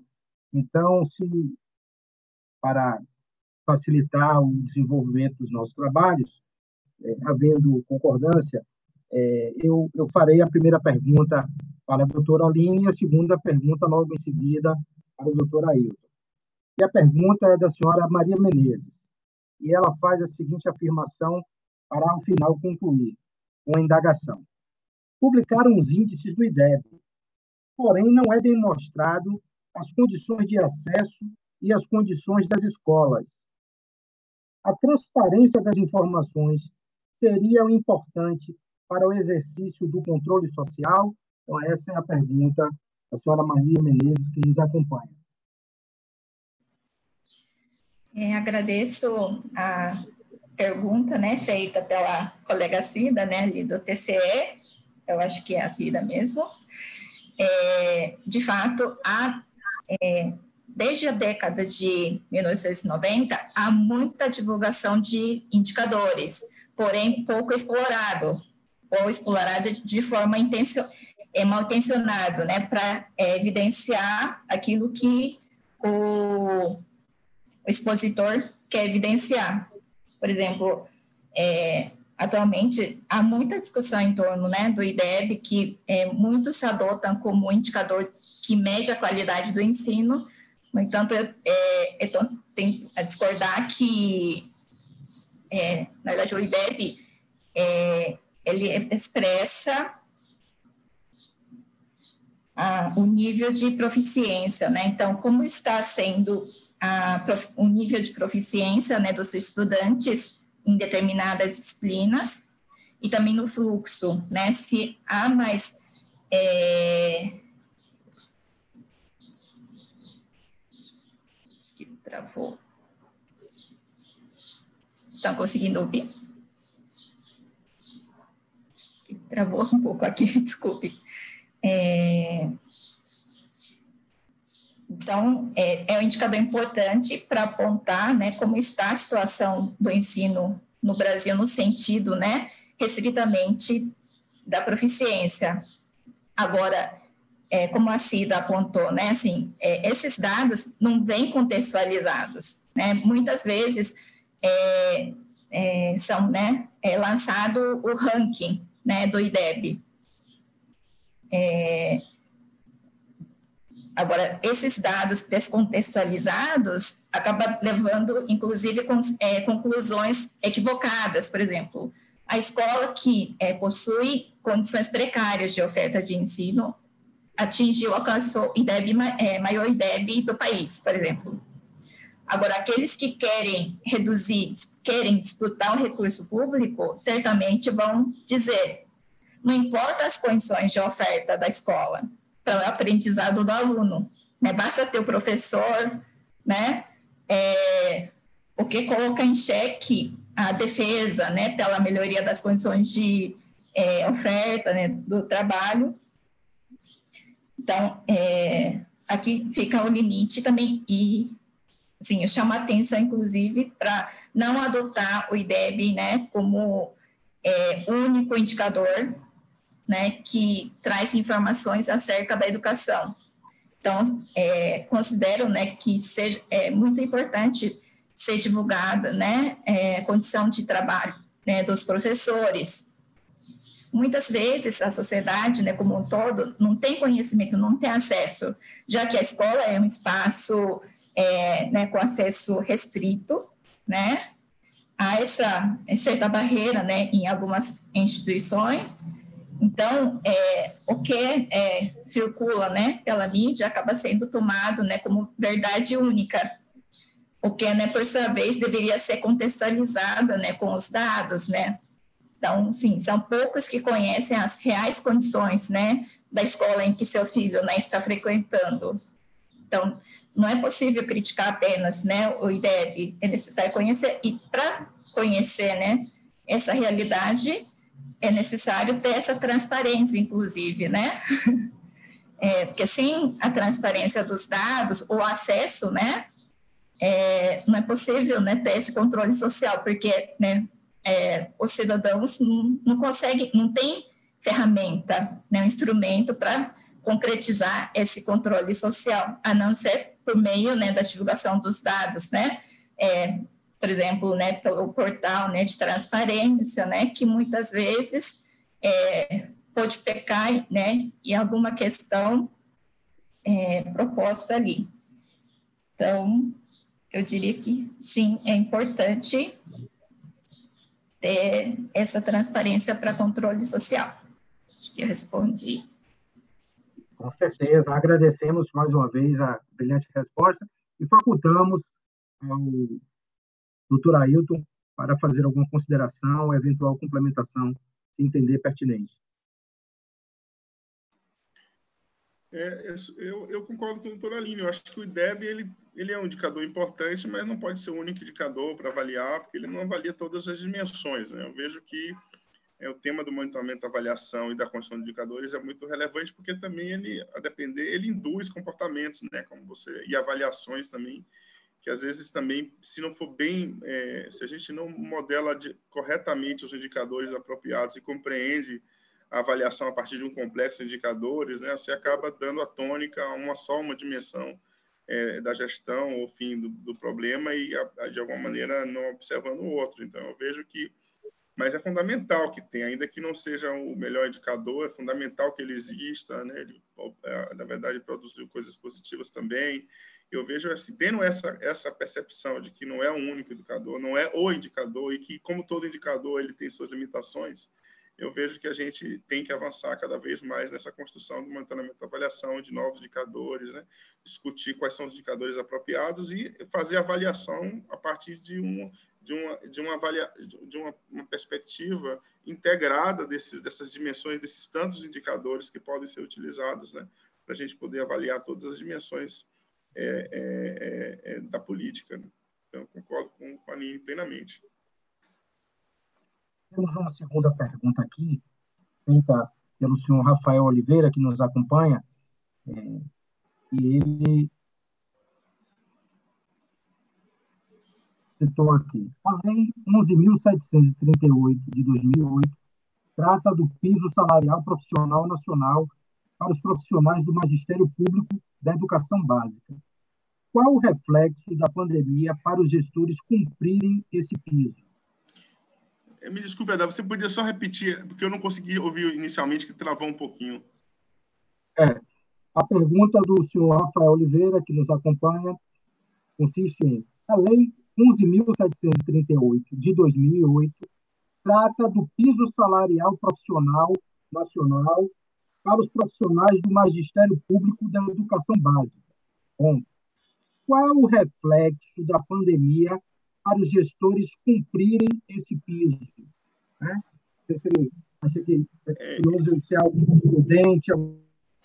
Pronto, na verdade, assim, a gente tem que avaliar sobre duas dimensões. Primeiro, eu vejo assim, é, é, a, a, gente tem a, a, lei complementar aí do orçamento que chama orçamento de guerra, né, da situação fiscal, que criou uma série de restrições relacionado à, criação de incentivo, remuneração, adicionais, né? Então a gente até o final do ano que vem, né, tem uma restrição que tem a, tem a ver com o impacto fiscal não esperado da pandemia em relação a, essas concessões, né? Então a, é, é nesse período, até o ano que vem, até o final do ano que vem, tem essa restrição da lei complementar. Agora, é, vantagens anteriores já concedidas, né, que já foram concedidas, elas não estão impactadas por essa restrição. O que você tem, às vezes, é o orçamento e a questão financeira mesmo, a própria capacidade. É, a gente está vivendo um, um, processo aí é, de crise fiscal muito violenta, então tem vários decretos de contingenciamento, porque é, é, nesse momento é, a arrecadação caiu brutalmente nos estados, né, fortemente, então isso cria restrições financeiras efetivamente de implementação, particularmente na, na, nos entes federados, que são os mais assim frágeis né, da federação, que são os municípios. Né? Os municípios estão com muita dificuldade, inclusive de caixa mesmo, de, de, é, de financiar a sua, a sua folha é, mensalmente, né, atrasando o 13 terceiro. Então, o que é uma situação fiscal já delicada, né, piorou com a situação da pandemia. Então, tem algumas restrições legais e outras são restrições mesmo fáticas, né, do ponto de vista da queda das arrecadações, considerando o planejamento orçamentário anterior que foram feitos. Né? Então, é, é, é, eu diria que teria essas duas dimensões, né? É, é, é, em face disso. Aí agora o cenário fiscal brasileiro, aí você pensando, ah, o que, é que vai acontecer daqui para frente, aí pensando nessa perspectiva de futuro da implementação e desses desses. É, eu vejo, assim, Rafael, que o Estado brasileiro está numa situação tão complexa é, é, que, assim, ele necessariamente não tem mais, particularmente, como é, não tratar algumas questões estruturais, né? Então, minha filha gritando aqui, tá brincando. É, é, então, eu vejo o seguinte, que se a gente é, aproveitar esse momento fiscal para realmente remodelar o Estado brasileiro e, por exemplo, considerar o trabalho é, é, do profissional da educação como estrutural e fundamental e fazer alocações destinadas à valorização do, do professor, do educador, é possível cumprir as, as, legislações e ampliar a valorização do professor. Mas o Estado brasileiro, a sociedade brasileira precisa fazer essas escolhas. Né? A gente tem que entender que todos os países, as nações se desenvolveram com um forte investimento na educação. Então, são escolhas políticas. Né? Então, se a gente reorganizar a questão fiscal, é quais são as alocações prioritárias? Para mim, a prioridade é a educação. Então, a gente tem que implementar e fazer escolhas de alocar o pouco recurso que tem na implementação do piso, né? na minha visão.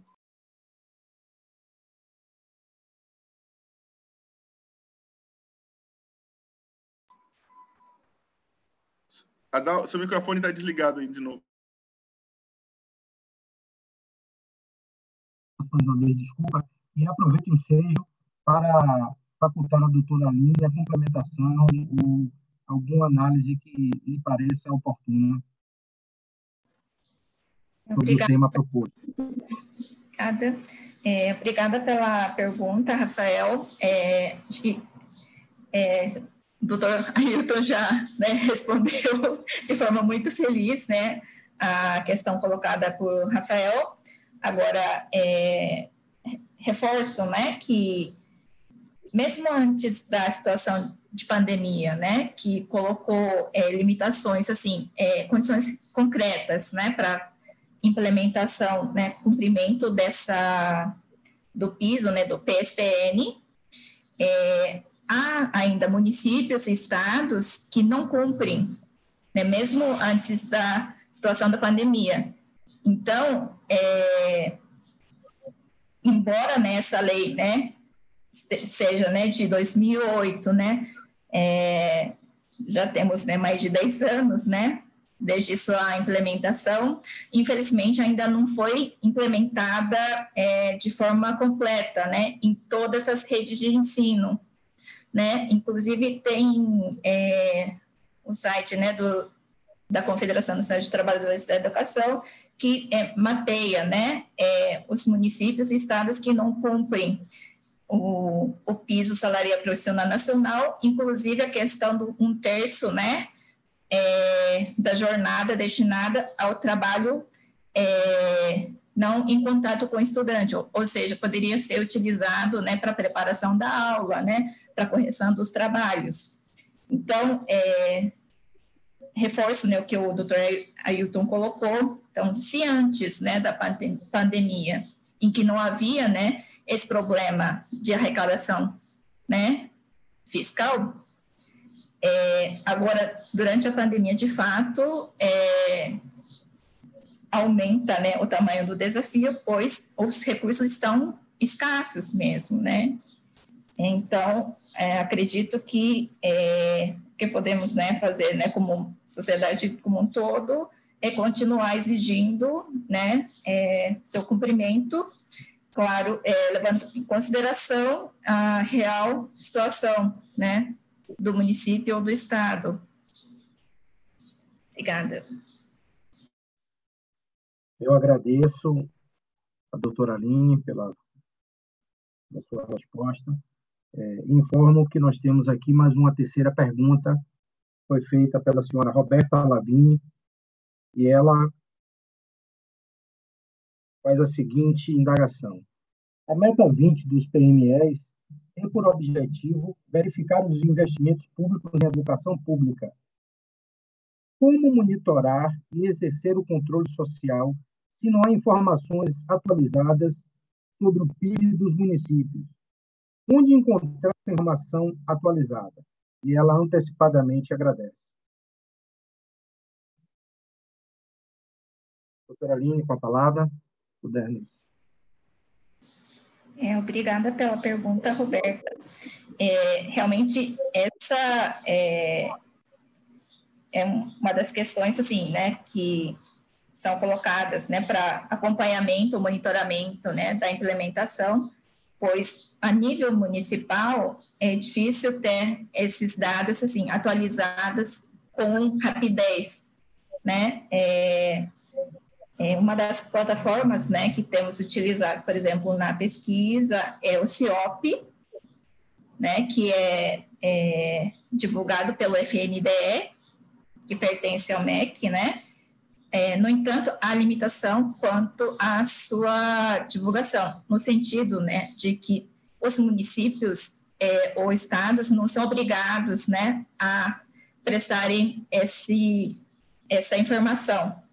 Então, há o Estado ou municípios que não informam né, é, seus dados é, financeiros há muitos anos, né, o que coloca né, é, um dilema, não sei, é, acho que posso dizer assim, né, a necessidade de né, ter acesso, no entanto, nem sempre os dados estão disponíveis para né, o, a consulta, né, é, da sociedade, às vezes, né, é, precisando é, solicitar diretamente, né, a, aos órgãos. Agora, acho que é, o CIOP é uma, é uma fonte, né, para conseguir ter acesso a esses dados. O IBGE tem divulgado, porém, com é, defasagem de alguns anos, né? Então, é, infelizmente, é, ficamos né, com mão atadas, é, com a prestação desses serviços, né, pelos órgãos. Mas acho que é essa fonte talvez poderia ser uma possibilidade.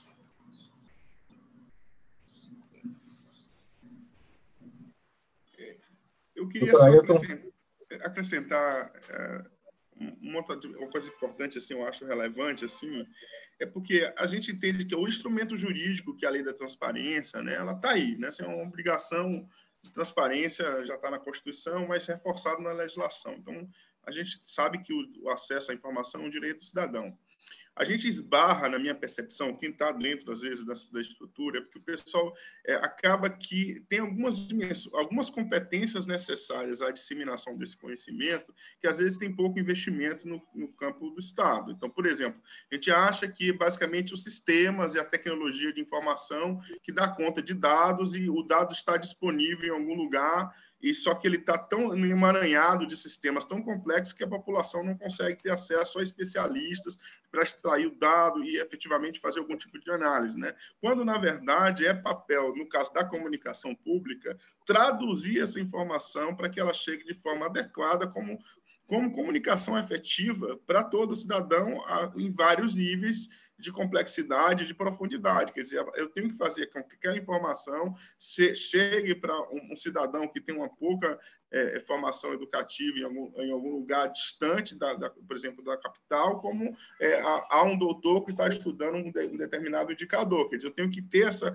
condição de, desse tratamento, e aí não é só os sistemas de informação que inclusive precisam ser aperfeiçoados, né, os sistemas de dados, né, a interoperabilidade das plataformas, a gente tem dificuldade aí, cada um com, seu, com seus bancos de dados separados, a gente tem a, tem a necessidade, já tem ferramentas de integração desses dados, então há, um, há pouco investimento nessa integração e, e, e há pouca compreensão da responsabilidade do Estado de extrair esse dado e, de alguma maneira, disseminá-lo, seja o dado bruto, seja o dado, de alguma maneira, tratado de uma forma que seja mais simplificada. Porque, além da tecnologia, aí você entra aí a comunicação social mesmo, né? as competências da comunicação, que aí precisa ser no Estado. O Estado brasileiro ainda se comunica muito mal, assim a gente percebe, o pessoal acha que comunicação ainda é propaganda, quando na verdade comunicação é hoje é quase tudo, né? A relação do Estado tudo é comunicação, então a gente precisa aperfeiçoar a comunicação social e investir nisso e também em temas como, por exemplo, a, assim,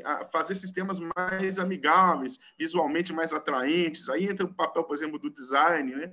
Eu conversava uma semana, um tempo atrás, com um colega que é design, e ele estava explicando um pouco que o investimento que a Inglaterra fez o pós-guerra no design para comunicar a população e também para fazer design de políticas. São, são vários elementos que fazem com que eu possa traduzir aquela informação e, de alguma maneira, ter outras competências para essa disseminação. Então, o que eu vejo, às vezes, não é nenhuma tentativa, que eu não, não percebo assim, de, de não dar o dado. Até acontece, mas como a gente tem instrumentos que obriga, eu vejo que falta investimento, competências, né, dar a devida importância a esse elemento. E, por fim, eu acho que tem surgido no mundo inteiro os, observatórios sociais desses dados. Né? Estão surgindo organizações que se colocam nessa condição de extrair a informação e traduzi-la para a população. Eu acho que isso é uma tendência.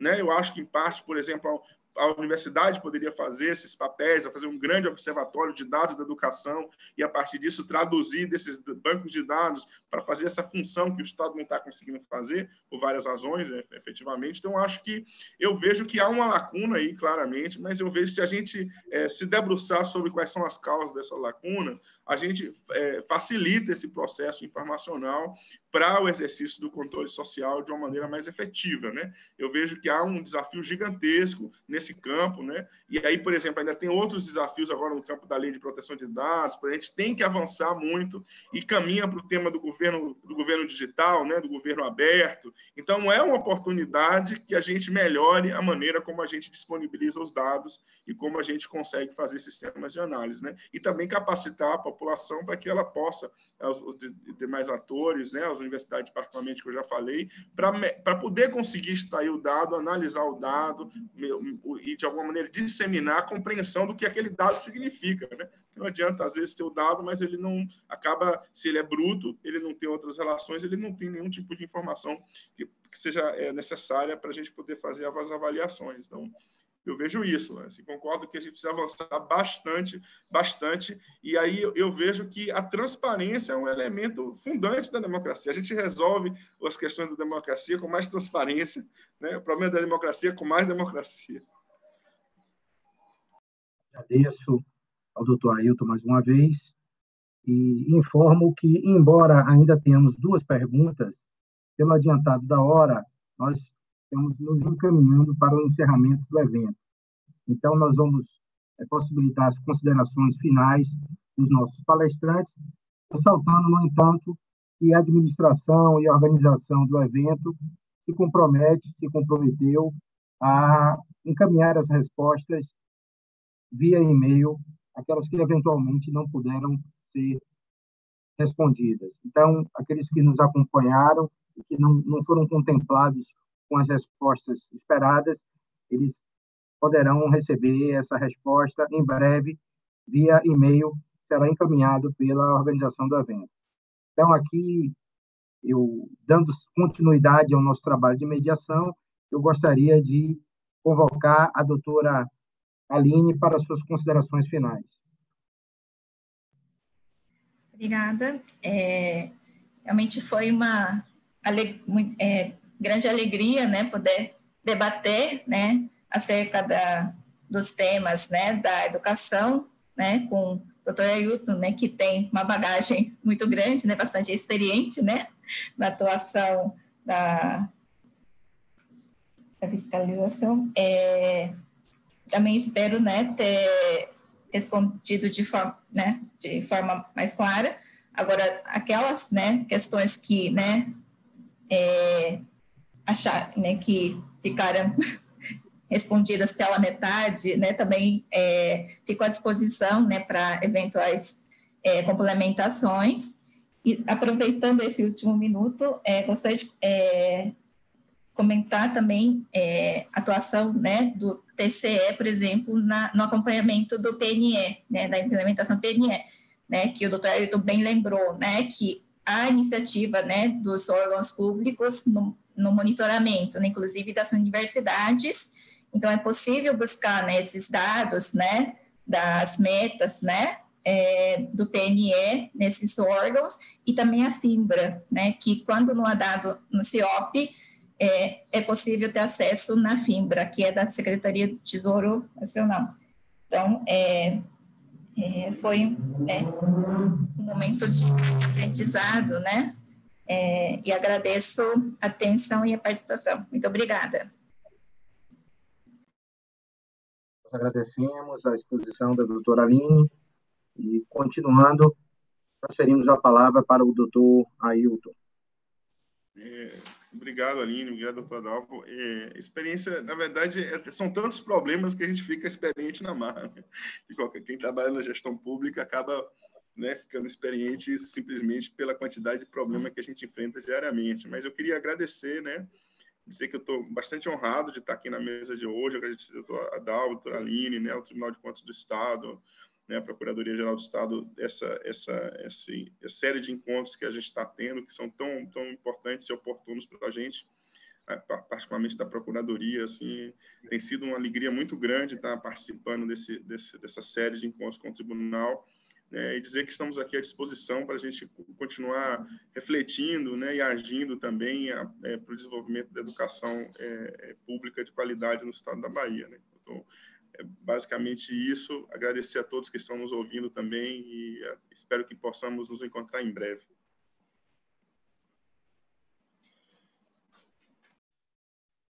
Eu colho ensejo para agradecer aos palestrantes. Realmente foi uma, uma tarde muito proveitosa, um debate profícuo. É o viçareiro perceber e constatar que temos servidores públicos gabaritados, capacitados, vocacionados, e que estão antenados para tudo aquilo que está ocorrendo no seu entorno, né? como cidadãos, como servidores públicos. Então, isso nos enche de esperança de que no futuro próximo teremos uma educação ainda mais qualificada e que poderemos estar em consonância com as legítimas aspirações do povo brasileiro e do povo baiano em especial. Então, de fato, a educação transforma e é preciso ter um olhar atento e vigilante em relação a, a, esse, a essa contribuição, a esse serviço, a essa prestação pública que é ofertada aos cidadãos. Então, eu agradeço a organização do evento, mais uma vez parabenizo é, ao Tribunal de Contas e à Procuradoria-Geral do Estado e coloco o Ministério Público, em especial o SEDUC, à disposição para dar continuidade a esses diálogos e a construção de pontes para que tenhamos uma atuação de em rede efetiva e cooperativa, solidária, acima de tudo. Então, eu, com essas palavras, é, encerro a participação na mediação e dou por encerrado o evento.